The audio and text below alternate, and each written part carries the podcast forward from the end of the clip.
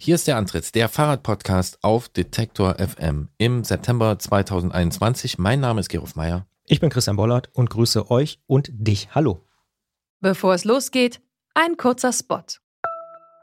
Bald starten ja wieder die Grand Tours mit viel sportlichem Ehrgeiz, medialer Berichterstattung und leider auch mit schlimmen Stürzen. Die Teilnehmenden sind hoffentlich gut abgesichert, denn im schlimmsten Fall müssen sie ihre Karrieren beenden, weil der Sturz es unmöglich macht, weiterhin zu fahren. Aber nicht nur im Sport, auch in jedem anderen Beruf kann eine Berufsunfähigkeitsversicherung sinnvoll sein. Der digitale Versicherungsmanager Clark kann euch helfen, die richtige Versicherung zu finden und schlägt euch passende Versicherungen vor. Und wenn ihr euch die Clark App holt und zwei eurer bestehenden Versicherungen hochladet, dann schenkt euch Clark mit dem Code Antritt34 einen 30 Euro Shopping-Gutschein. Den Link findet ihr in den Show Notes. So, Christian, ich nutze die Gelegenheit. Wir haben fast noch gar nicht drüber gesprochen. Im Treppenhaus ganz kurz. Ganz kurz, gerade im Treppenhaus. Ja. Äh, Auf dem Weg ins Studio. Mhm. Ja, herzlichen Glückwunsch. Dankeschön. Danke. Ich hatte es, also für Hörer und Hörerinnen, die sich vielleicht erinnern, die letzte Ausgabe Klinger bei Klötzer habe ich mit Jens äh, zu zweit aufgenommen. Ist auch mal ganz schön. Genau, da der in Urlaub musste und Christian aber unterwegs war. Und äh, er ist zum Deutschen Radiopreis gefahren und ich habe am gleichen Tag habe ich das sogar vergessen, dass das abends lief, weil ich noch andere hm. wichtige Dinge zu tun hatte. Na toll. Und morgens klappe ich den Rechner auf, gucke ins Internet und was sehe ich? Mein Fahrradkollege Christian Bollert, der grinst mich an mit einem Pokal in der Hand und daneben steht Ina. Unsere ähm, Redaktionsleiterin, ja, ohne Fahrrad. Und genau. ich auch ohne Fahrrad. Jetzt müssen wir das mal hier ja. noch ganz kurz äh, aufrollen. Also ihr habt, Detektor FM hat wofür diesen welchen eigentlich wie genannten Preis bekommen?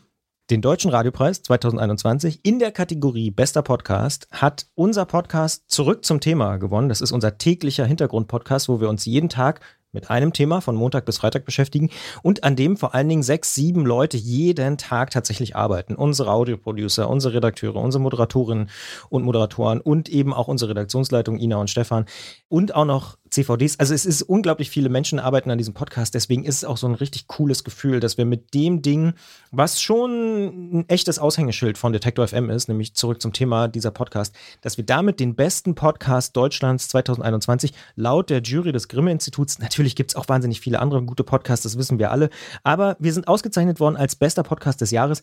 Das ist natürlich echt super, super cool. Dann sind wir hier, Ina und ich, mit dem Pokal zurückgefahren, haben nochmal angestoßen. Donnerstag gab es hier ein kleines Office Office Viewing, sagt man das so? Egal. Da jedenfalls haben die Leute, die Leute haben hier den Radiopreis Büro geguckt, Büro gucken, Rudel gucken im Büro. Und ja, also echt wahnsinnig cool. Wir haben ja schon mal den Radiopreis gewonnen. Es ist ja so eine Branchenveranstaltung, sowas wie der Oscar für Radioleute 2012. Man wagt es sich gar nicht zu erwähnen, aber ich muss es jetzt doch sagen. Na? Es hing ja lange Zeit in den Redaktionsräumen ein Foto von der Übergabe dieses äh, Radiopreises und äh, es gibt eigentlich nur eine Person, die 2012 den euch überreicht haben kann und das ist natürlich klar Robbie Williams. Absolut. Runter machen wir es nicht. Ja, das war ein mega Zufall, dass er ausgerechnet uns den Preis verliehen hat. Aber tatsächlich 2012 haben wir gewonnen, jetzt 2021. Die großen Zahlen, Orakler sagen schon, naja, 12, 21, also eigentlich nur umgedreht. Das würde ja wiederum bedeuten, 2102, wenn ich mich nicht verrechnet hätte, müsste der nächste kommen. Ich hoffe, dass es nicht so lange dauert, weil ich das. glaube, das, das, das, das würde ich Internet nicht, geht nicht so lange, da ist wieder UKW. Würde ich nicht mehr erleben, auf jeden Fall. Es sei denn, die Gesundheitsforschung Äh, äh, macht immense Fortschritte und äh, wir können alle ewig leben. Nein, also ohne, ohne Mist, riesen, riesen Ding. Ich freue mich total. Ich habe drei ganz kurze Fragen dazu. Bitte. Die erste, zurück zum Thema in einem Satz beschrieben. Was ist das für ein Podcast nochmal? Jeden Tag zehn Minuten, ein Thema aus zwei, mindestens, manchmal sogar drei verschiedenen Perspektiven etwas genauer beleuchtet. Wie gesagt, zehn Minuten. Und ja, man, man kann, glaube ich, sehr, sehr schnell in ein Thema einsteigen und zumindest ansatzweise Hintergründe bekommen. Natürlich kann man immer noch mehr machen, aber es ist mehr als eine Nachrichtenminute. Und ein, ein tagesaktuelles politisches, gesellschaftliches Thema, richtig? Richtig, kann aber auch Wirtschaft oder Kultur sein, aber irgendwas, was die Gesellschaft äh, beschäftigt gerade. Ja, gut. Zweite Frage, wir haben es schon erwähnt, Robbie Williams 2012. Diesmal gab es auch irgendwie so, ein, so einen kleinen Promi-Moment mindestens, oder? Davon hast du jedenfalls in, zurück zum Thema was erzählt in der Folge, die ihr betrunken noch aufgenommen habt. Oh Gott, ich habe fast schon wieder vergessen, Sache, auf was du anspielst. Ich glaube, du hast ein Kompliment von Barbara Schöneberger bekommen, oder? Na, wir Indirekt. alle. Ja. ja, ja, genau, wir alle. Ich auch? Ja, genau. Detektor. FM hat das Kompliment bekommen, dass wir, dass wir schon seit zwölf Jahren Podcasts machen. Und ich glaube, sie hat es so ein bisschen als Gag versucht, dann noch so, so nach dem Motto, für Frau Merkel wäre das Neuland, dass wir seit zwölf Jahren Podcasts machen. Aber tatsächlich, nachdem wir den Preis bekommen haben, ich glaube, sie hat sich übrigens gemerkt, dass wir damals die Typen waren, die, die von Robbie Williams den Preis bekommen haben, weil auf Robbie Williams spielt sie eigentlich jedes Jahr bei der Preisverleihung nochmal an. Das ist leider dieses Jahr nicht mit dabei ist und so. Also äh, das ist, hat sie auch auf jeden Fall nachhaltig beeindruckt. Vielleicht sogar noch mehr als mich. Aber nee, das hat mich sehr gefreut, dass sie da nochmal gesagt hat, Mensch, hier, zwölf Jahre beachtenswert. Macht man jetzt auch nicht bei jeder Nominierung. Ja, ja okay. Nur zur Notiz. Dies, Dritte Frage. Diese Ausgabe bist du ja dran, falls du ja. am Ende keine Idee hast, was für ein Song laufen äh, soll. Ich hätte eine Idee. Dritte Frage. So, du hast, das habe ich hier öfter mal gesagt, du hast diesen Sender gegründet mit anderen zusammen, mhm. aber man darf schon sagen, der Christian Bollert, das ist einer der treibenden Köpfe hinter Detektor FM. So, dann kriegst du den dort bis in Hamburg, dann, äh, äh, äh, und dann fahrt er mit dem Ding äh, nach Hause und irgendwann ist der Moment, da liegt Christian Bollert zum ersten Mal in Ruhe wieder in seinem Bett. Was denkt er da? Geil, denkt er, glaube ich. Und vor allen Dingen endlich schlafen. Also ich war den ganzen Freitag so aufgekratzt. Also da war so Adrenalin total im Körper. Und es war abends noch so, ich war dann noch abends äh, Bier trinken mit meiner Freundin und ich habe selber gemerkt, ich komme irgendwie immer noch nicht so richtig runter. Also ist so ein richtiger Euphorie, Adrenalinschub. Und es ging dann so übers Wochenende wurde es weniger. Also ich konnte dann wieder regulär schlafen und äh, dann dann was weniger. Aber ich freue mich wirklich wahnsinnig äh, für, für das Team so sehr. Also das ist nach außen wahnsinnig cool natürlich, irgendwie diesen Preis zu bekommen. Ist ein bisschen so wie, ich sag manchmal so, Stiftung Warentest getestet oder so. Da hat jemand yes. von außen gesagt, ja, das ist irgendwie gut. Das Kannst, ist ein gutes Genau, ja, bitte. Ja. Sie können das ja. problemlos und bedenkenlos kaufen ja. oder hören, aber auch tatsächlich, weil es nach innen so eine wahnsinnige Wirkung hat. Dieses Ding, an dem wirklich die aller, allermeisten Detektorleute sitzen, jeden Tag dieser Podcast, dass der gerade ausgezeichnet wurde, das ist toll. Also, weil da steckt die aller, allermeiste Arbeit von den aller, allermeisten Leuten drin. Und das ist irgendwie super, super cool. Und man merkt es auch. Also, als wir hier Freitag wieder angekommen sind, alle sind irgendwie fast noch ein bisschen fassungslos, aber halt auch irgendwie stolz und froh, dass sie diesen Preis gewonnen haben. Also sehr, sehr cool. Ja, und ich kann das auch ein bisschen nachvollziehen, was du meinst. Ich habe mich auch für alle sehr gefreut und ähm, ich bin ja nur hier äh, zweimal im Monat zu Gast quasi und komme hier immer rein, aber naja. ich habe auch immer den Eindruck, hey, das ist ein cooles Team, was hier arbeitet, das sind gute Leute und deswegen habe ich mir das jetzt einfach auch mal rausgenommen, unabgesprochen, das hier von in die Moderation zu packen. Wir sind immer noch ein Fahrradpodcast, aber ihr wisst ja, Fahrräder sind Werkzeuge und es gibt noch ganz viel Welt drumherum und dann gibt es dann auch andere Podcasts und dafür hat Christian oder Detektor FM diesen Preis bekommen. Super Ding und jetzt machen wir Fahrrad.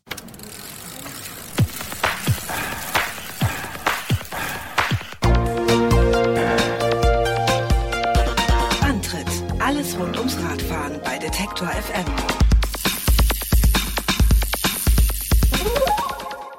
Gerolf hat es gerade gesagt, der Antritt ist natürlich mehr als ausschließlich Fahrradfahren. Fahrradfahren ist ein Werkzeug und Fahrradfahren kann auch durchaus helfen, das eigene Leben zu verändern, sagen wir es mal so. Und das hat auch Kerstin gemacht oder sie berichtet uns in diesem Podcast auch davon, denn äh, sie hat eine ganze Weile gedacht, ach, Fahrradfahren, hm, ich weiß nicht, ist irgendwie doof. Und dann hat sie mit über 60 angefangen, für einen Triathlon zu trainieren und dabei festgestellt, wie cool eigentlich Fahrradfahren ist. Und mittlerweile fährt sie mit dem Fahrrad durch halb Europa und sie wird uns in der Ausfahrt des Monats erklären, warum das ihr so viel Spaß macht und warum das für sie persönlich auch so wichtig ist und sie damit ja Freude in ihr Leben zurückgebracht hat oder zusätzlich, sagen wir mal, als erweiterte Ebene in ihr Leben hinzugebracht gebracht hat. Das finde ich cool und es kommt auf diesem Werkzeug, dieses Werkzeugbild ist da gar nicht so falsch. Ja, und nicht nur einzelne Biografien ändern sich, oft zum Guten, wenn ein Fahrrad ins Spiel kommt, sondern auch gesellschaftlich gibt es immer wieder Entwicklungen und dann gibt es immer so Umbrüche und die heißen auch manchmal Wahlen und es findet in diesem Monat eine Bundestagswahl statt. Habe ich könnte, auch schon gehört. Die könnte eventuell auch ein Schritt sein auf dem Weg zu einer leicht veränderten Mobilität oder vielleicht auch einer gar nicht nur so wenig veränderten Mobilität. Vielleicht sogar stark veränderten Mobilität? Schauen wir mal. Wir ja. werden sehen, wir wissen das noch nicht, aber wir äh, sprechen mit Annika Mehnken vom Verkehrsclub Deutschland, denn die ist Referentin für Radverkehr und Mobilitätsbildung und hat sich die Programme der einzelnen Parteien im Bundestag angeschaut und es gibt auch noch einen Forderungskatalog vom VCD. Das besprechen wir gleich. Ende September ist Bundestagswahl und eins ist ganz sicher, es wird einen neuen Kanzler oder eine neue Kanzlerin geben und manche Menschen, die hoffen, dass sich auch in Sachen Verkehrspolitik einiges ändert. Nun hätten wir als Fahrradpodcast darüber mit gutem Recht mit einem Fahrradclub sprechen können, doch wir sind ja nicht allein unterwegs. Verkehrspolitik betrifft immer verschiedene Verkehrsmittel.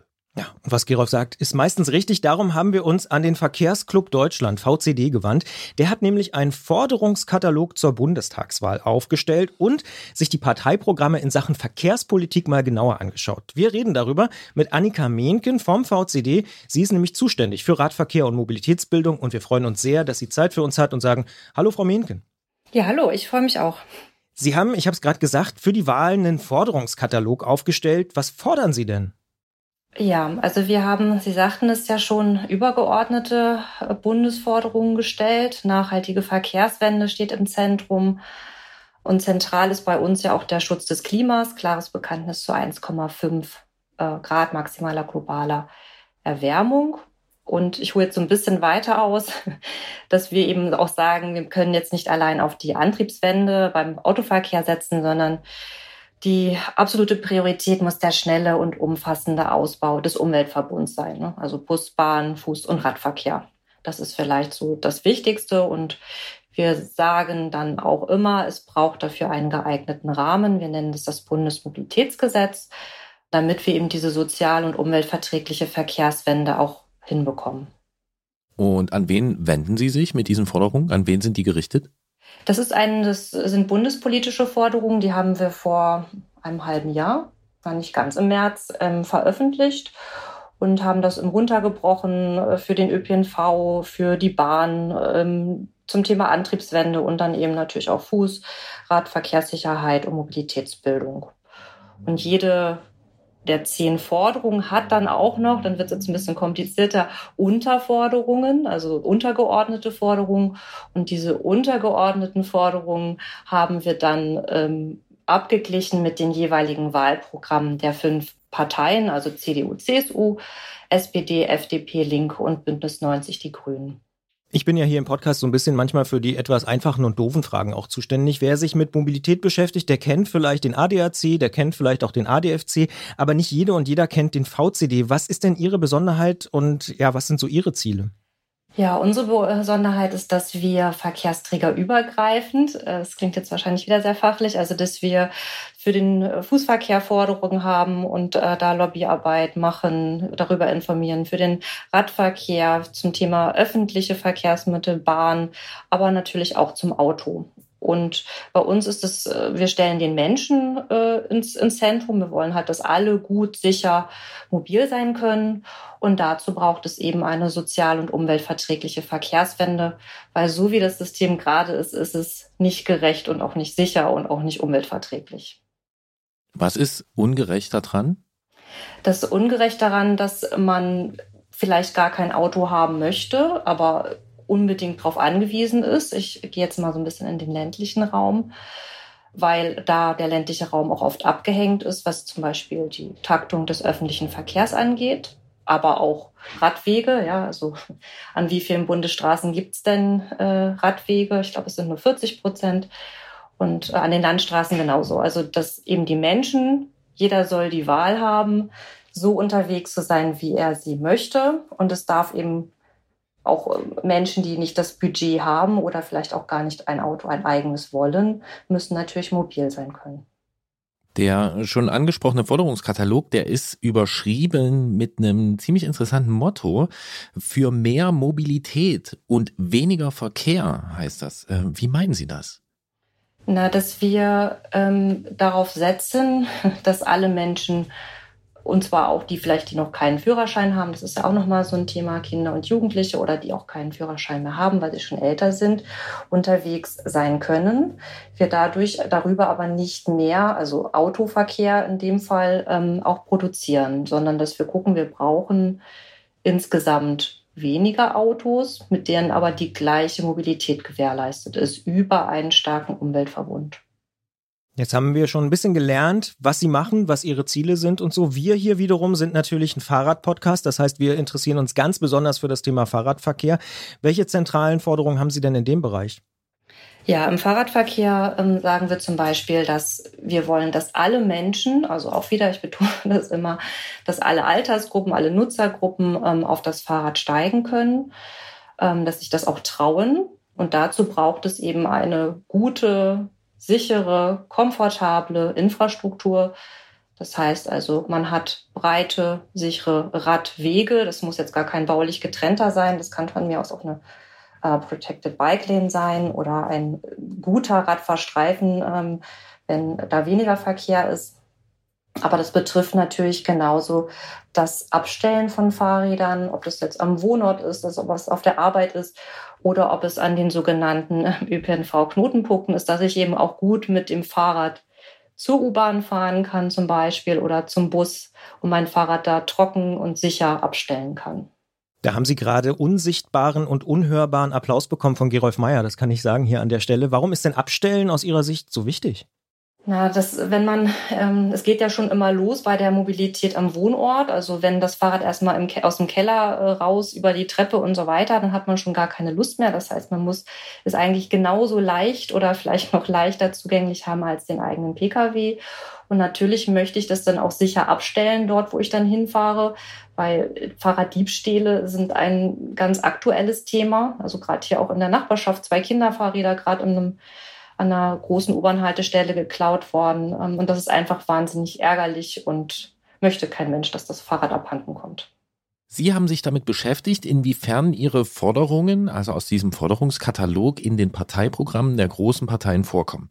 Erstmal ganz grob, spielt das Fahrrad in dem Programm eine jeweils ähnlich große Rolle oder erkennt man da Unterschiede? Da erkennt man ähm, doch deutliche Unterschiede. Ähm, also sie vielleicht vorne positiv angefangen, es kommt in allen Wahlprogrammen vor. Das ist ja vielleicht auch nicht unbedingt, äh, wenn man so in die vergangenen äh, Wahlprogramme guckt, die Praxis gewesen. Also das ist schon mal gut. Es kommt bei allen Parteien vor, ähm, aber eben mit deutlichen Unterschieden. Ähm, bei den Grünen ist es zum Beispiel mit, ich glaube, sieben Unterforderungen, also untergeordneten eigenen Forderungen unterfüttert und bei der SPT ist es nur eine Forderung. Da geht es dann um Vision Zero und ähm, RadfahrerInnen besser zu schützen. Wichtiges Thema, aber eben wie gesagt nur eine Forderung, die wir bei der SPD gefunden haben. Auf die einzelnen Punkte gehen wir gleich nochmal genauer ein, indem wir vielleicht uns wirklich die Parteien nochmal genauer anschauen. Was uns aber auch aufgefallen ist, die AfD ist gar nicht mit dabei. Warum? Genau, wir haben ähm, gesagt, dass wir das die demokratischen Parteien, also das, was wir als die, die ähm, größeren Parteien ansehen und mit denen wir uns auch austauschen, also wo wir auch zum Beispiel parlamentarische Frühstücke machen oder Gespräche, ähm, uns über Positionen austauschen. Und das sind eben die, die fünf äh, Parteien, mit denen wir das machen, Bundestagsparteien. Wie ist es dann in Bezug auf die AfD? Wollen die nicht mit Ihnen reden oder Sie nicht mit denen oder wollen Sie beide nicht? Ähm, wir haben das noch nicht ausprobiert, mit denen zu reden. Also wahrscheinlich wären sie auch offen dafür. Das kann ich jetzt oder weiß ich gar nicht, möchte ich jetzt auch gar nicht denen sozusagen ähm, überhelfen, dass sie nicht mit uns reden wollen. Aber wir haben gesagt, wir fokussieren uns auf die ähm, fünf genannten. Dann gehen wir bei denen mal ein Stück in die Tiefe. Wie kommt denn das Fahrrad und Ihre Vorstellung von zukunftsfähiger Mobilität im Programm der FDP vor? Ja, die FDP hat es ähm, anerkannt, dass Verkehrsplanung wichtig ist. Also sagt zum Beispiel, dass Verkehrsplanung die Bedürfnisse des Radverkehrs berücksichtigen muss. Und ähm, auch das Thema Sicherheit kommt hier vor. Also sichere Radwege und Radfreistreifen werden erwähnt, ähm, um eben Konflikte mit dem motorisierten Individualverkehr, also den, vor allem dem Auto, äh, zu vermeiden. Und wenn Sie das so einschätzen, wie progressiv äh, ist äh, das Programm der FDP in Sachen Verkehr? Wir haben da die wenigsten Übereinstimmungen. Also wenn ich jetzt auch in die anderen äh, neuen Forderungen und deren Unterforderungen gucke, dann äh, gibt es da die, die wenigsten. Genau. Ich glaube insgesamt bloß drei Übereinstimmungen, wenn ich das richtig übersehe. Also das Klischee von der Porsche-Partei ist äh, nicht ganz äh, aus der Luft gegriffen.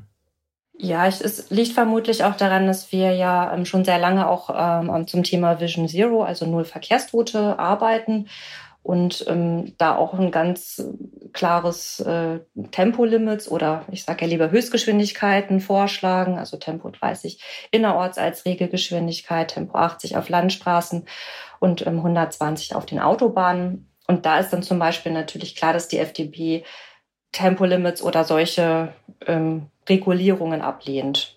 Dann gucken wir mal doch eine Sitzreihe weiter im Bundestag. CDU, CSU, was haben die zu bieten? Im Radverkehrsbereich haben sie ähm, auch drei Forderungen aufgestellt. Also das, was wir gefunden haben. Ähm, sie sagen auch, dass der nationale Radverkehrsplan mit Nachdruck umgesetzt und fortentwickelt werden soll. Das haben sie ja auch gemacht jetzt in der aktuellen Legislatur. Sie reden auch von gut ausgebauten und gut vernetzten Radwegen und Radschnellwegen. Thema Sicherheit ist mit drin und auch, wie wir gerade schon besprochen haben, die Abstellmöglichkeiten. Klingt schon nach, naja, einer ganzen Menge mehr als die FDP. Ähm, sind Sie zufrieden damit? Ähm, es ist ja immer Luft nach oben. Ähm, ich weiß, dass es da ja auch einen, einen Parlamentskreis Fahrrad gibt. Da ist ähm, der Sprecher auch von der CDU. Also es ist das Thema ist schon ist schon angekommen. Es wird auch umgesetzt. Wenn man so zu den zu den Grünen guckt zum Beispiel oder unseren Forderungskatalog anguckt, dann kann man da schon auch noch mehr machen. Immerhin stellt die Partei ja auch den Verkehrsminister, aber auch, ich sag mal, bekannte Fahrradfahrer wie Peter Altmaier oder so. Ne? Also CDU, CSU ist zumindest ein Thema, das Fahrradfahren. Das stimmt. Ähm, Herr Scheuer, das äh, kann man ja auch so sagen. Er war ja, hat ja auch ähm, den ähm, Nationalen Radverkehrskongress eröffnet. Ähm, das war ja auch ein, ein wichtiges Zeichen, das er da gesetzt hat. Gut, die SDV-ONO-Welle, das ist wieder so, jetzt gehen wir so ein bisschen schon wieder in die Vergangenheit. Ähm, kann man jetzt auch drüber streiten, haben wir begleitet und gesagt, das äh, hätte man auch noch deutlich progressiver gestalten können. Ähm, aber zumindest sie sind das Thema angegangen und sie haben die SDVO-Novelle. Es gab da gute Änderungen für den Radverkehr und so wollen sie es dann hoffentlich auch fortsetzen und oder noch deutlich ausbauen. Dann rutschen wir jetzt noch eine Stuhlreihe weiter oder eine Stuhlgruppe und sind bei der SPD. Wie sieht's da aus? Ja, das hat mich so ein bisschen überrascht, jetzt als ich mir das auch nochmal für das Interview genauer angeguckt habe, dass äh, da im Prinzip zum Radverkehr nur steht, dass ähm, Radfahrer besser geschützt werden müssen, also im Sinne von Vision Zero, also wunderbar klares Bekenntnis zu Vision Zero, also null Verkehrstote. Aber alles andere wie Infrastruktur, ähm, vielleicht auch Multimodalität ist ja ganz wichtig, die Verknüpfung mit anderen Verkehrsmitteln, ne, damit ich eben von dem Bus aufs Fahrrad, von dem Fahrrad ins Auto, wie auch immer, umsteigen kann, ist alles nicht äh, aufgeführt. Auch keine finanziellen Mittel, so wie wir es gefordert haben. Das fehlt leider alles. Höre ich da ein bisschen Enttäuschung raus? Ja, das hatte ich ähm, mir, hätte ich mir äh, anders gewünscht tatsächlich. Also vielleicht auch mit dem Blick auf mögliche Kanzler und genau, Koalitionen. Wie erklären Sie sich das? Das ist für mich immer schwer zu erklären, weil ich also selber so leidenschaftliche Radfahrerin bin und ähm, auch weiß, wie viele unglaublich viele positiven äh, Effekte es hat, ob das jetzt Klimaschutz ist, ob es Gesundheit ist, ob es ähm, auch mehr Platz für Autoverkehr, wenn man das eben als Stauvermeidung auch sieht. Ähm, daher kann ich das, habe ich da wirklich nicht eine, eine unbedingte Erklärung für. Würden Sie so weit gehen und sagen, dass die CDU, CSU da mehr drinstehen hat als die SPD? Hört sich ja so an. Das ist in, laut dieser Synopse, die ist ja auf VCD.org auch abzurufen, ähm, ist das auf jeden Fall so abzulesen. Ja, da sind mehr Punkte bei der CDU, CSU drin. Hätte man vielleicht gar nicht so erwartet. Wie sieht es denn aus, die nächste Sitzgruppe weiter, also bei der nächsten Sitzgruppe bei den Grünen?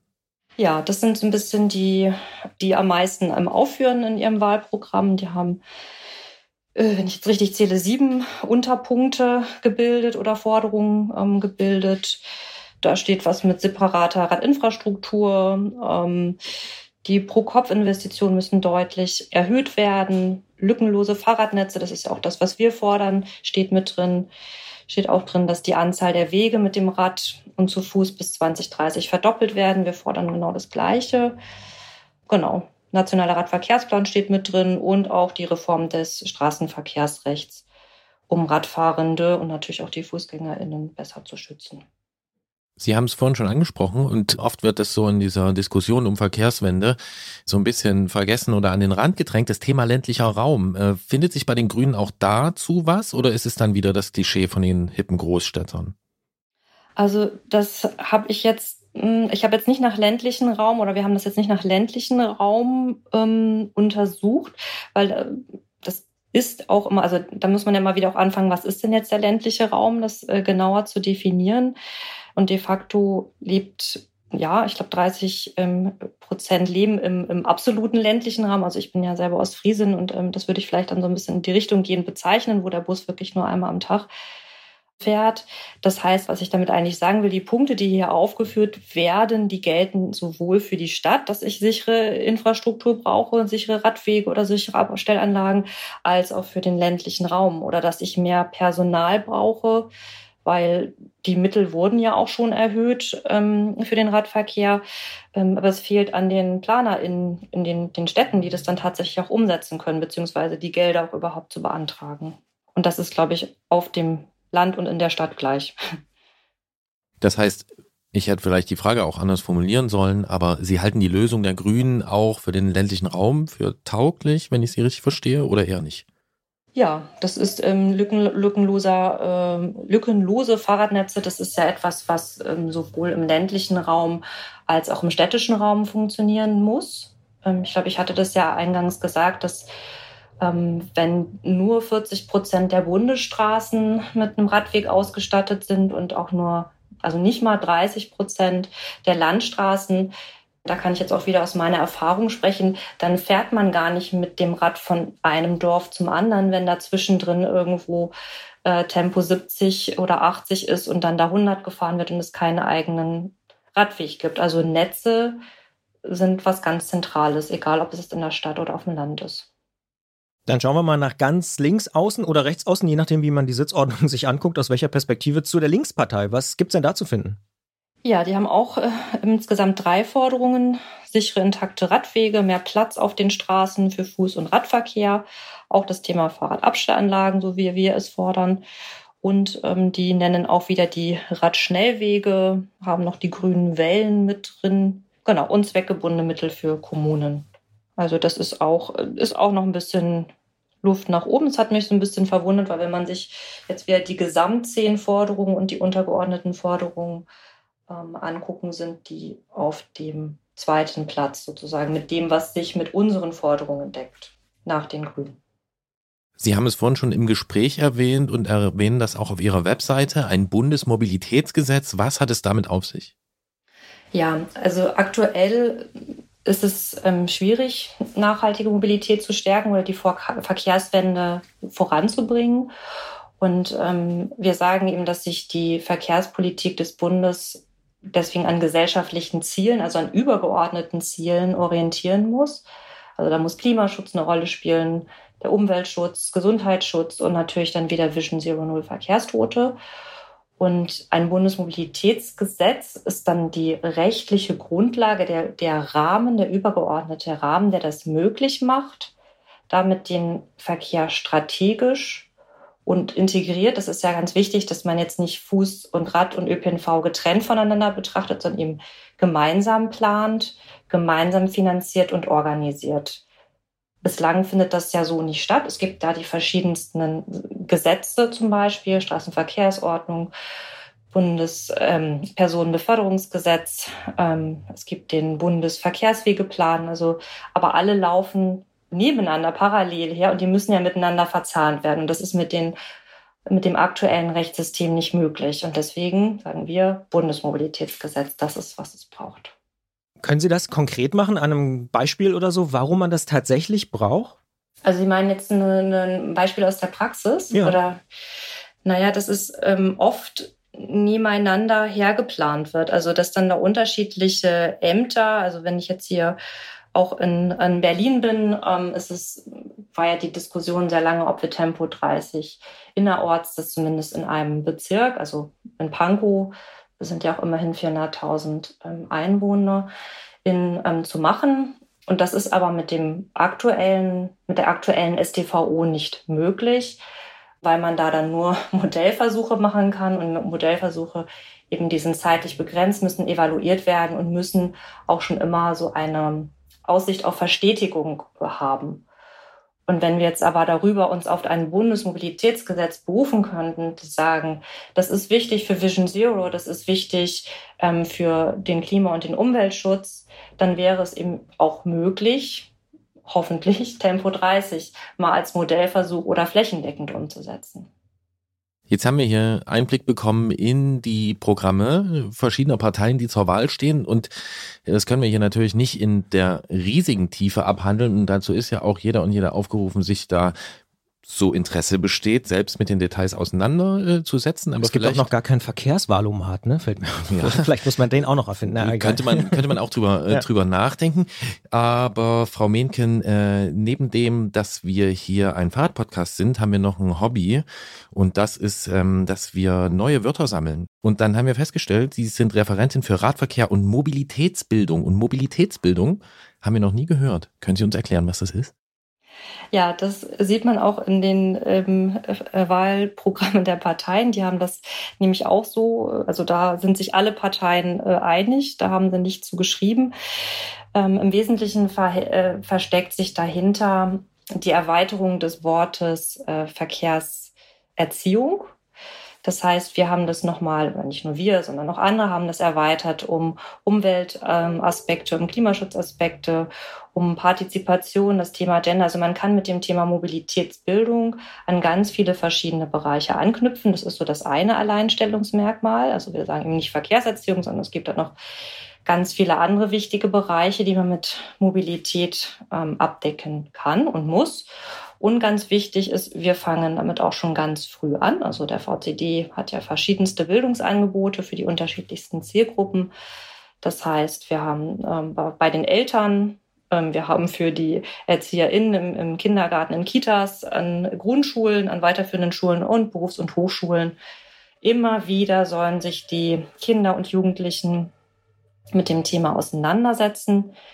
Ähm, denn Mobilität ist ja ein ähm, wird ja geprägt. Es ist ein Verhalten, was von früh an geprägt wird.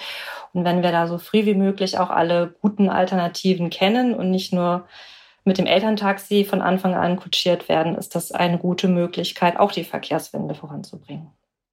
Annika Mehnken ist äh, beim Verkehrsclub Deutschland Referentin für Radverkehr und Mobilitätsbildung. Und wir haben mit ihr darüber gesprochen, welche Forderungen in Sachen Mobilität der VCD anlässlich der Bundestagswahl aufgestellt hat und wie sich diese Forderungen in den Programmen der fünf großen Parteien wiederfinden und außerdem haben wir ein neues Wort gelernt und ich glaube, wir haben sogar verstanden, was es damit auf sich hat. Oder Christian? Ja, ich werde nicht mehr Verkehrserziehung sagen, sondern Mobilitätsbildung. Vielen Dank für diese Aufklärung, Frau Mehnken. In diesem Sinne, vielen Dank für das ganze Gespräch. Ja, wunderbar. Ich danke Ihnen auch. Alles Gute. Danke. Mobilitätsbildung, wenn sie es erklärt, ist eigentlich völlig klar. Ja. Ne? Es fällt einem aber erstmal auf, ich habe es wirklich bewusst vorher nicht gehört. Meine Deutschlehrerin hat mal gesagt, Bildung ist das bessere Wort als Erziehung. Und also, wenn man darüber nachdenkt, was das, ne, ziehen an jemanden und bilden ist irgendwie netter und ja, trifft in dem Fall auch zu. Also ich hab, ja, war auch tatsächlich für mich äh, augenöffnend. Ne? Ja, also das mhm. mit Erziehung, ne, das kenne ich äh, ja, natürlich ja. auch, aber Mobilitätsbildung und ja, das hat schon viel mehr, äh, äh, schließt das irgendwie ein, so als Bild. Ne? Verkehrserziehung, dann mhm. denkst du mhm. irgendwie an die Verkehrsgarten, an die Warnwesten. Äh, äh, ja, und dann kommt der Dorfpolizist mhm. und sagt den Kindern, so kannst du mit deinem Fahrrad um die Ecke fahren und du darfst aber noch nicht. Mhm. Und äh, Mobilitätsbildung hat aber schon irgendwie andere Sachen. Also insofern, vielen Dank für das Wort an dieser Stelle. Und dann muss ich dich natürlich fragen, Christian Bollert, weißt du schon, wen du willst? Äh, noch nicht ganz. Ja. Nee, ich weiß das auch noch nicht. Mhm. Also ich schwanke natürlich noch so ein bisschen, aber äh, ich muss mich in diesen Tagen entscheiden, weil ich äh, weil du per Briefwahl ja, genau, äh, dich betätigen wirst dann und dann dich nicht, genau, in den Urlaub begibst. Mhm, ja. Mhm, ja. Das ist natürlich unabgesprochen auch schon wieder eine richtig gute Überleitung, denn äh, Urlaub muss natürlich auch sein, gerade für große und kleine Radio- äh, und Podcast-Label-Betreiber. Und die könnten sich ja zum Beispiel, wenn sie keine Idee haben dazu, wo sie mal hinfahren sollen, daran orientieren, was unsere Hörerinnen und Hörer so erzählen in der Ausfahrt des Monats. Und jetzt kommt endlich das Gespräch mit Kerstin. Und die hat eine wirklich gute Geschichte. Und das kommt jetzt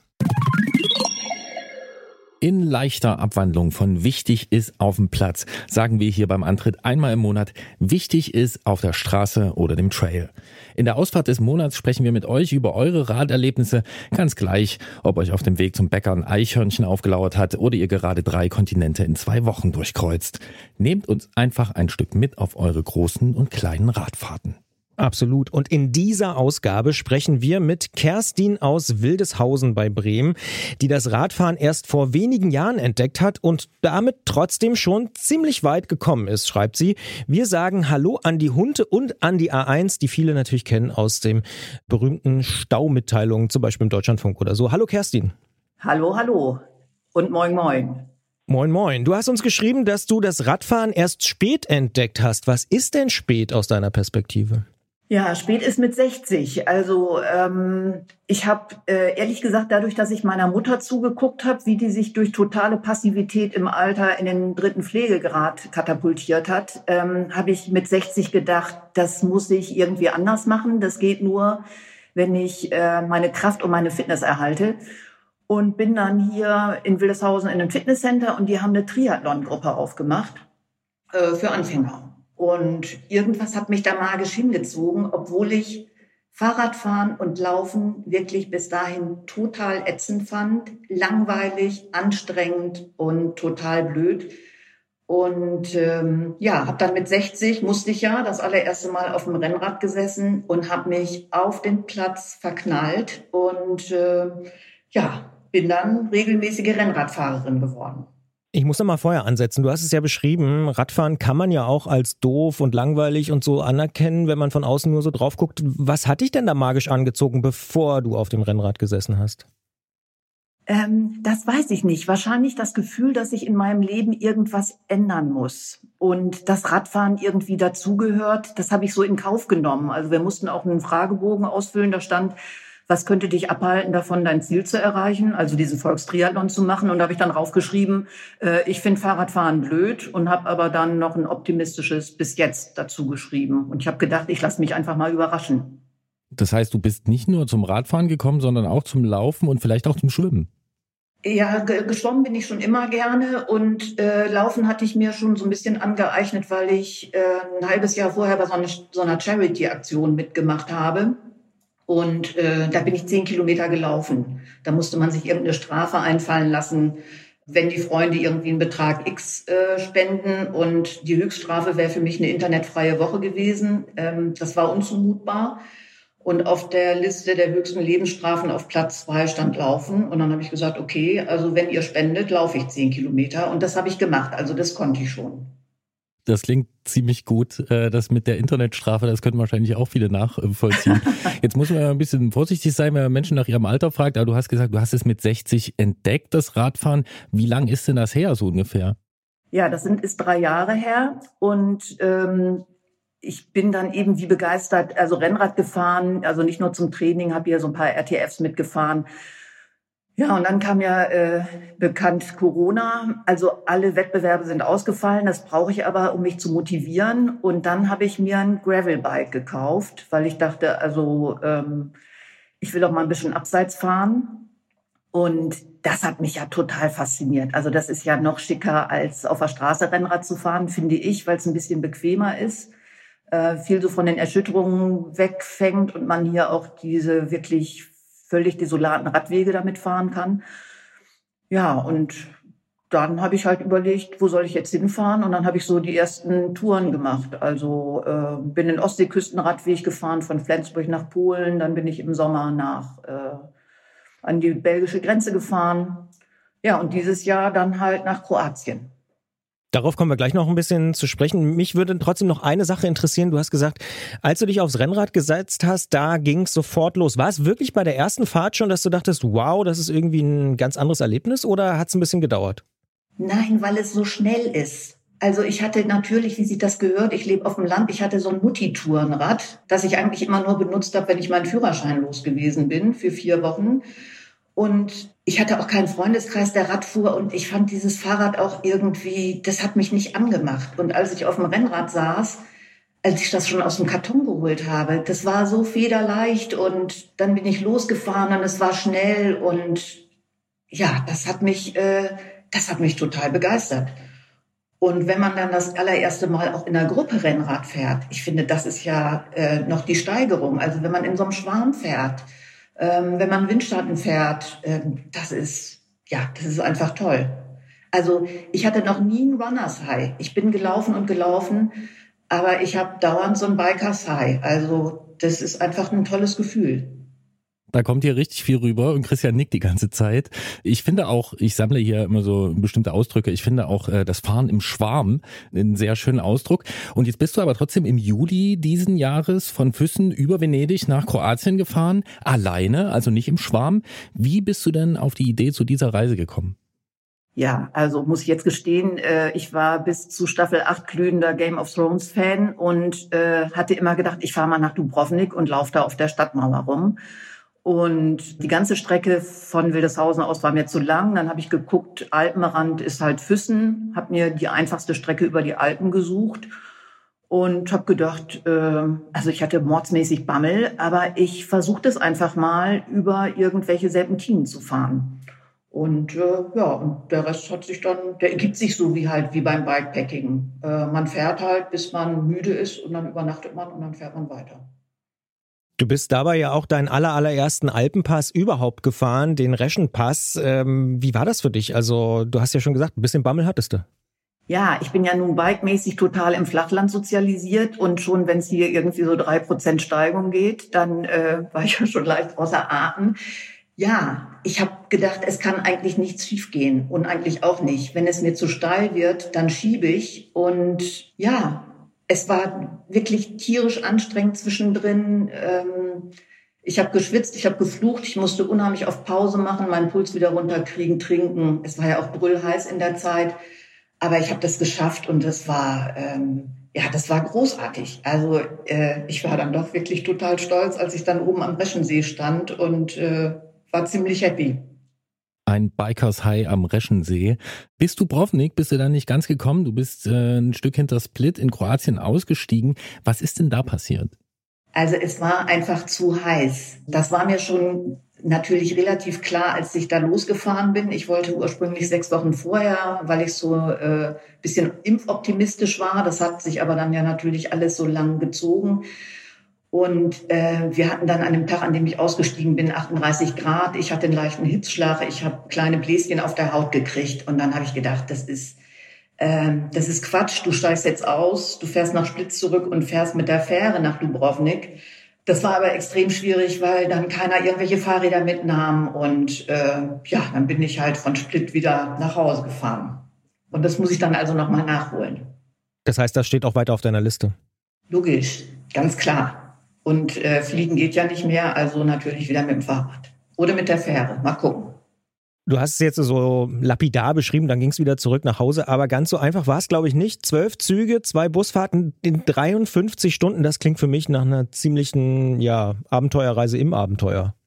Also das konnte man von zu Hause aus nicht regeln, so wie das Buchen von Zügen ja sowieso relativ schwierig ist. Und ähm, ich hatte gedacht, na ja, wenn ich in Dubrovnik bin, äh, irgendwie komme ich dann schon wieder nach Split und von Split komme ich auch irgendwie. Ich wusste, da gibt's die einzige Bahnlinie Richtung Norden äh, über Zagreb. Da werden die mich schon irgendwie mitnehmen und ich habe in äh, Split festgesetzt und sollte auf eine Fähre warten, die erst am nächsten Tag ging und saß dann im Bahnhof und habe gedacht, äh, also bin da hingefahren und habe gedacht, naja, jetzt kann ich ja jetzt schon mal regeln, wie ich nach Hause komme in drei Tagen. Und ähm, der Schaffner da, wir haben uns nur über den Google Translator unterhalten können, haben da immer irgendwelche Botschaften reingetippt. Der hat gesagt, na, wird ganz schwierig mit dem Fahrrad und da muss ich mit dem Schaffner reden, ob der mich überhaupt mitnimmt. Und da wurde es mir schon so ein bisschen gruselig. Dann habe ich da gesessen, habe äh, Fahrradspedition gegoogelt und Mietwagen One-Way. Das ging alles nicht. Naja, und dann hat der Mensch, weil der mich da hat sitzen sehen, ähm, hat das irgendwie auch als so einen Auftrag interpretiert, hat dann mit dem äh, Schaffner des nächsten ICE geredet. Dann hat er noch eine, eine Hilfe organisiert, die mir das Fahrrad in den Zug getragen hat. Und dann saß ich auf einmal im Zug nach Hause, zwei Tage früher als geplant. Und dann, äh, ja, ich glaube, das kann jeder Radreisende, der nicht Wochen und Monate vorher gebucht hat, kann das nachempfinden. Ab dann wird das Struggle for Survival da in dem System, weil äh, natürlich alles um die Sommerzeit ausgebucht ist und dieses System Bahn ja wirklich ganz, ganz viel versucht, aber die sind einfach von dem Ansturm der Radler komplett überfordert und es war dann eine sehr abenteuerliche Reise mit, ähm, mit Regionalexpressen und sich mal umsteigen, zweimal übernachten. Also es war wild. Hm, die Reservierung im Fernverkehr ist das Problem, ne? Ja, das geht, also das muss man Wochen im Voraus machen. Jetzt sind ja, ich glaube, die meisten Bikepacker auch eher spontane Menschen. Dann hat man auch keine Lust, da Wochen vorher eine äh, Rückfahrt zu buchen. Und außerdem, selbst wenn man die gebucht hat, nutzt einem das ja auch nichts. Also ich habe es auch schon auf anderen Fahrten erlebt, da ist der Anschlusszug zu spät und dann ist die Reservierung weg. Und dann steht man mit, äh, mit einem Dutzend ebenfalls gestrandeter Radfahrer vom nächsten ICE und Intercity, der ist aber komplett voll. Und ähm, ja, dann darf man sich auf die Regionalzüge setzen oder eine Extranacht noch irgendwo einschieben. Ja, da ist leider noch einiges Verbesserungspotenzial. Es gibt ein paar Tricks, aber die sind auch alle nicht so einfach zu bewerkstelligen. Die gute Nachricht ist ja aber trotzdem, dass du hier am Anfang des Gesprächs ganz verliebt von deinem Fahrrad erzählt hast. Und da gehe ich davon aus und ich weiß, dass die Freude am Radfahren bei dir trotz dieser Rückreise äh, noch vorhanden ist. Du schreibst uns auch, dass du gern ältere Frauen und alterslose Couch Potatoes ermutigen möchtest, aufs Rad zu steigen und auch mal allein loszufahren. Warum? Weil das meine Lebensqualität derart gehoben hat. Ich hätte nie im Leben gedacht, dass ich also jenseits von 60 nochmal so ein komplett anderes Lebensgefühl auch entwickeln kann. Und erstmal ist es so, dass, glaube ich, ohnehin wenige ältere Frauen eher sportlich Radfahren. Ähm, zumindest sieht man sie auch unterwegs eher selten. Also ich habe auf der ganzen Tour eine Radfahrerin, eine jüngere getroffen. Und dann ist es so, ich habe ja natürlich auch einen Freundeskreis, der Rad fährt da fahren ausschließlich Männer länger weg, die in Beziehungen sind. 14 Tage, drei Wochen. Ich kenne keine einzige Frau, die äh, sich einfach mal aufs Fahrrad fährt und alleine losfährt. Und das ist so wahnsinnig schön. Man lernt so unheimlich viele Leute kennen. Und ja, mir hat es auch von meinem Selbstbewusstsein unheimlich viel gebracht. Also ich hatte diffuse Ängste. Ich hätte nicht mal sagen können, wovor. Aber ich hatte irgendwie Respekt vor meinen ersten Reisen. Und äh, ja, alles weg bin sehr glücklich in dieser Welt mit Fahrrad. Genau von solchen Befürchtungen oder diffusen Ängsten, die du beschreibst, habe ich auch äh, erst kürzlich gehört. Darf ich fragen, wie du übernachtet hast? Also hast du draußen geschlafen oder hast du dir ein Hotelzimmer genommen oder wie war das? Also in Dubrovnik bin ich jetzt äh, gleich von Anfang an ohne Zelt losgefahren, weil ich äh, erstmal die zwei Kilo noch sparen wollte an Ausrüstung und weil mir auch klar war, das wird nachts nicht wärmer, äh, nicht kälter als 30 Grad. Und da geht man irgendwie im Zelt vor die Hunde. Ansonsten meine anderen Touren mache ich mit Zelt und auch dann ja, Zelt, Matte, Schlafsack. Und wenn ich total genervt bin, auch mal Hotel. Eine traditionelle Frage bei der Ausfahrt des Monats und die muss natürlich hier auch gestellt werden, ist die nach dem besonders schönen Moment. Auch wenn wir natürlich wissen, dass es ja häufig bei solchen Ausfahrten, gerade bei längeren Ausfahrten, viele schöne Momente gibt. Vielleicht zum Beispiel oben am Reschensee oder ähnliche Sachen. Äh, du hast schon geschrieben, dass dir die Einfahrt nach Venedig so ein besonders hängen geblieben ist, es dir besonders angetan hat. Warum? Was war daran so besonders? Also erstmal, dass ich, äh, ich wollte eigentlich in Mestre übernachten. Es war schon fünf Uhr und äh, Mestre ist ja wirklich ein gruseliges Industrieloch. Und dann habe ich gedacht, so, ich fahre jetzt zu dieser Brücke und fahre nach Venedig und versuche mir da noch ein Zimmer zu organisieren. Und ich war dann auf dieser Brücke, es war so ein diffuses Licht und man hat da hinten am Ende dieser Brücke hat man die Stadtsilhouette gesehen, diesen markanten Turm am Markusplatz. Und ich habe die Stadt ja schon dutzende Male im Fernsehen gesehen, in Filmen und ich fahre dann da die vier Kilometer mit meinem Rad über diese Brücke und bin selber aus eigener Kraft mit meinem Fahrrad dahin gefahren und sehe jetzt auf einmal diese Stadt. Das war ein wahnsinniges Gefühl, werde ich mich ewig dran erinnern. Wenn ich das so höre, dann frage ich dich jetzt nicht, ob es eine neue Reise geben wird, sondern ich frage nur, wohin wird die gehen? Ja, Freitag kriege ich mein neues Fahrrad und nächstes Jahr geht's nach Kanada. Zwei oder drei Monate, weiß ich noch nicht. Oh, gibt es da schon eine Route? Nee, ich habe ja auch noch den ganzen Winter Zeit und bastel dran. Aber dann die nächste Fahrt wird natürlich, das Fahrrad kriege ich in Köln, äh, zwei Tage nach Wildeshausen, 300 Kilometer.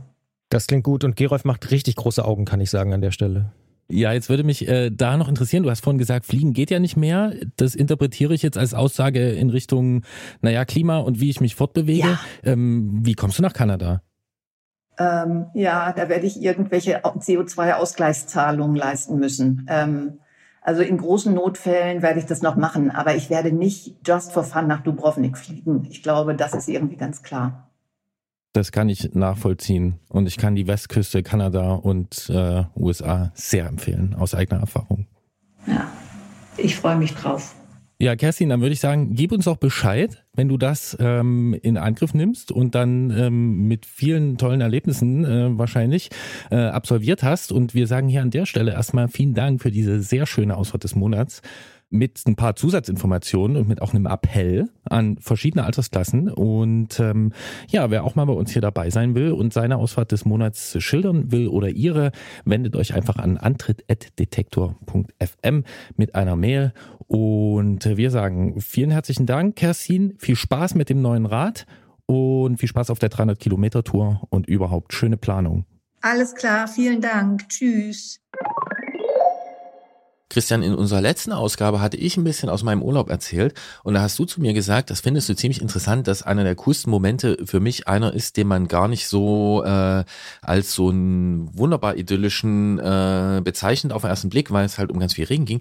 Und äh, bei Kerstin finde ich das auch ziemlich cool. Die mhm. hat ja schon auch mit einigen Hindernissen äh, ja. zu kämpfen gehabt, wenn ich mir diese Bahnreise vergegenwärtige. Bus, Bahn, ja. Halleluja, da ja. ist schon echt, also da ist echt Ausdauer gefragt.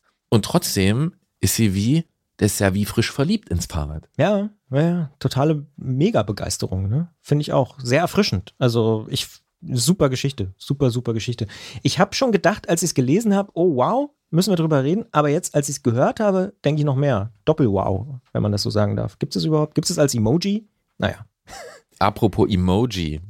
Was? Ein Instagram meinst du, oder was? Ja. ja. Eventuell wolltest du damit Gar nicht unbedingt, aber jetzt, wo du mir diese Brücke baust, äh, möchte ich natürlich gerne drüber gehen, Gerolf. Und zwar sind wir ja seit einigen Tagen erst, also ziemlich genau seit einer Woche äh, bei Instagram, anderthalb, zwei, naja, also je nachdem, wann ihr diesen Podcast halt hört, ähm, bei Instagram. Und ich muss zugeben, ich bin auch hier geplättet, äh, wie groß das Interesse von euch da draußen ist und wie, äh, wie, ja, ich weiß gar nicht, wie ich das beschreiben soll, wie sympathisch ihr uns Nachrichten schreibt und folgt und die Verfolgung aufnehmt bei Instagram.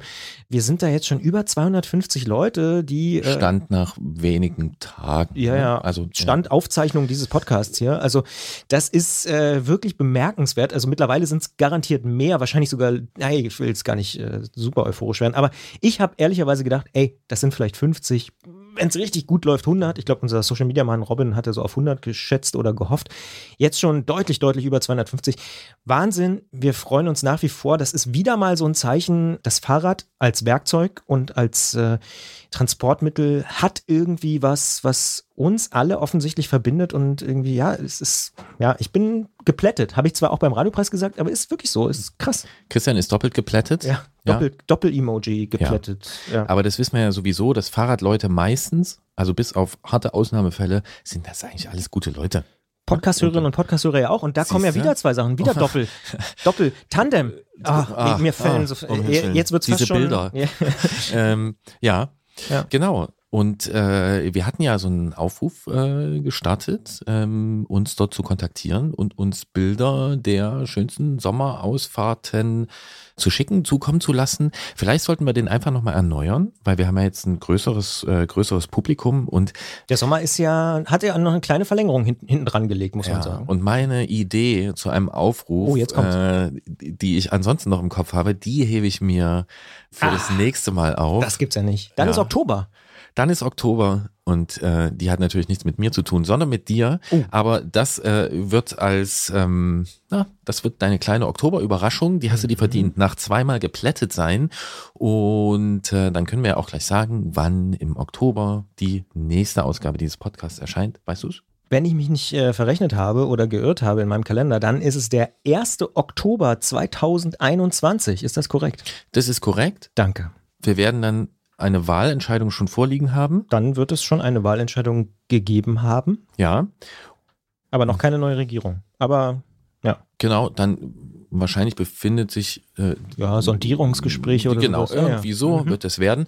Bin ich eigentlich auch schon ziemlich gespannt drauf, weil man ja also Stand jetzt, es lässt sich noch überhaupt nicht so richtig ist absehen, was da so passiert. Absolut offen im Moment, ja. Ja, und bis dahin könnt ihr uns natürlich kontaktieren auf verschiedenen Wegen. Ganz klassisch antritt.detektor.fm oder aber eben auf unserem neuen Kanal bei Instagram. Christian, wie hieß der nochmal? Antritt.podcast findet ihr ganz leicht bei Instagram, aber natürlich weiterhin auch bei Facebook. Da zum Beispiel auch. Da genau. gibt es auch die Antrittsseite, könnt ihr uns natürlich auch gerne folgen und äh, dort irgendwie über die neuesten Themen von uns informiert werden. Wir freuen uns, wenn ihr uns schreibt, wenn ihr Ausfahrten des Monats äh, schreibt, wenn ihr eure Sommermomente mit uns bei Instagram teilt. Das würde uns auch freuen. Wir haben ja auch schon ein paar geteilt. Äh, haben auch schon viele Reaktionen bekommen. Meine Lieblingsreaktion ist immer noch ein Bild von dem Ortseingang Kleinmachnow, äh, was uns ein User geschickt hat. Fand ich sehr, sehr cool. Also Props gehen raus an alle Leute in Kleinmachnow und Teltow, ist klar. da hatte ich jemand gekannt. Das ist schon cool, dass jemand weiß, worauf Der kannte du da mich stehst. aber gar nicht. Aber also, ja, genau. Ja, ja, aber da ist ähm, dann schon deutlich äh, geworden, dass du dort aus der Sandkiste kommst. Mhm. Äh, das hast du dir auch gemerkt, ne? Die Sandkiste. Ja, das habe ich ja, sowieso. Es gibt da diese Bezeichnung für für, die, für, für die Brandenburg. Äh, Sand- und Kiefernmacke. Kennst Streusandbüchse. Ne? ja. ja. So, genau. Und dann kommt jetzt auch noch die letzte sozusagen Überraschung äh, dieser Ausgabe. Ich bin nämlich auch nicht äh, dein Geschenk an dich, vielleicht auch an mich und vielleicht auch an unsere Hörerinnen und Hörer. Christian, du bist dran, einen Song zu bestimmen. Und ähm, welcher ist das? Der Song heißt, soll ich erst den Song sagen? Ich glaube, der Titel ist besser als äh, die Band. Na los, komm. Pass auf, ich sag die Band, Nant heißt die Band. Und der Song heißt Wohlfühlen. Oh. Mega, oh. oder? Wohlfühlen? Ja.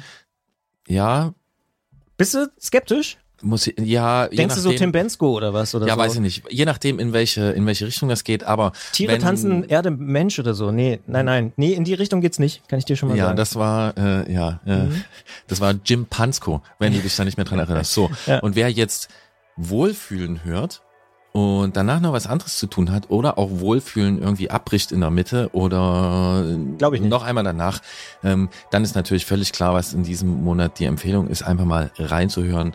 Das ist herzlichen Glückwunsch zurück zum Thema von Detektor FM. Mehr die Werbetrommel will ich nicht rühren, aber ich finde es einfach super gut für euch. Ich habe mich riesig gefreut. So, und ich freue mich, wenn ich mich gleich auf mein Fahrrad setze und noch ein bisschen Sonnenuntergang fahre und äh, sage allen anderen auch gute Fahrt.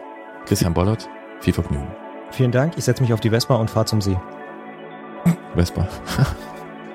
Baby, fühl mich wohl mit dir. Du schaust hammer gut aus. Ich liebe deine Haare, Mann. Fuck, bin ich gut drauf. Baby, fühl mich wohl mit dir. Du schaust hammer gut aus. Ich liebe deine Haare, Mann. Fuck, bin ich gut drauf. Baby, fühl mich wohl mit dir. Du schaust hammer gut aus. Ich liebe deine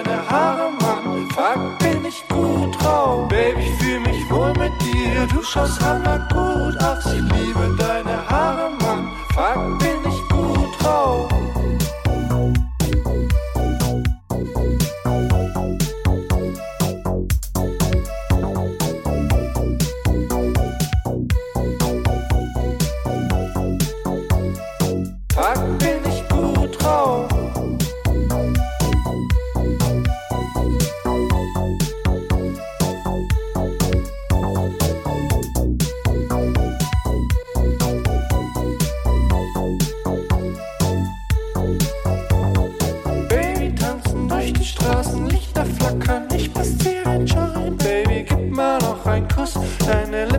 Schmecken warm mit ein bisschen Sommerduft.